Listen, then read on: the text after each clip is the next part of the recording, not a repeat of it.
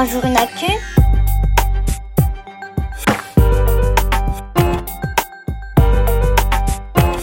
Salut, moi c'est Sarah, Sarah Journal. Je suis journaliste et mon travail c'est de répondre à tes questions sur l'actu.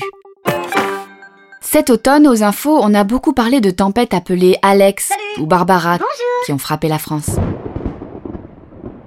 Mais pourquoi ces prénoms? Justement, voilà un message que j'ai reçu sur le répondeur d'Allo un jour une actu. Je m'appelle Lino et j'ai 9 ans. Pourquoi les tempêtes et les ouragans ont-ils un nom? Ah, d'où viennent les noms des ouragans? Pour te répondre, Lino, je connais la personne idéale. Il s'appelle Fabrice Chauvin et il est chercheur à Météo France. Son métier, c'est d'étudier les ouragans et les tempêtes. Il m'a expliqué que leur donner un nom, ça permet de lancer l'alerte plus efficacement en cas de danger. Bah, C'est logique.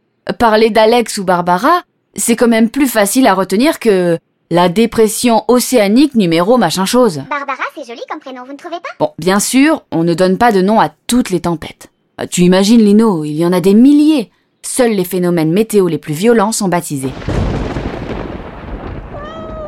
Ah, Excuse-moi, Lino, c'est- c'est mon chat Pistache.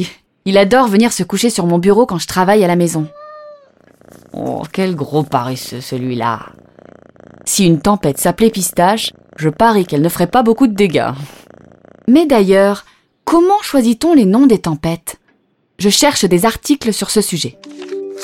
Euh, Ah tiens Dans Le Monde, un grand journal français, voilà un article qui parle de l'Organisation météorologique mondiale. Euh, ah, C'est elle qui décide de la plupart des noms de tempêtes et d'ouragans. Cette organisation est située en Suisse, un pays d'Europe. Pour en savoir plus, je téléphone là-bas.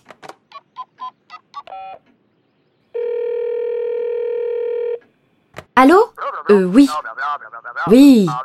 Ah Eh bien, très bien, merci. Alors, apparemment, il existe des listes de prénoms décidées à l'avance pour chaque année et chaque région du monde. Et ouais, on a des copains partout. En fait, les spécialistes de la météo n'ont pas le choix. Ils doivent utiliser les prénoms dans l'ordre de la liste au fur et à mesure que les grosses tempêtes apparaissent. Pour les ouragans de l'océan Atlantique, ceux dont on entend souvent parler en France, il y a six listes de prénoms.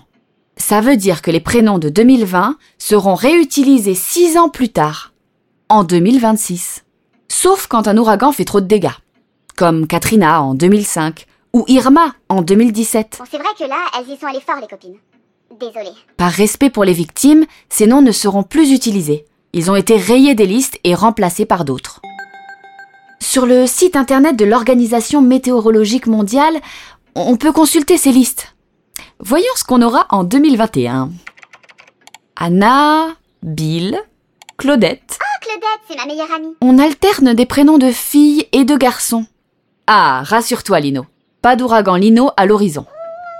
Non, Pistache, non. Toi non plus, tu n'es pas sur la liste. Ah, je remarque aussi que ces listes comptent 21 noms par an. En principe, c'est suffisant. Sauf en 2020.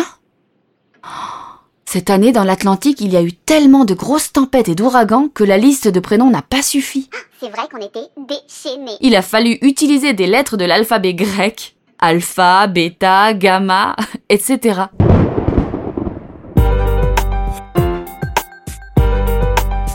Toi aussi, tu te poses des questions sur l'actu? Compose le 05 61 76 64 14 et laisse-moi ton message sur le répondeur d'Allo un jour une actu. Et pour retrouver chaque semaine toute l'actu à hauteur d'enfant, abonne-toi au journal Un jour une actu sur milan-jeunesse.com.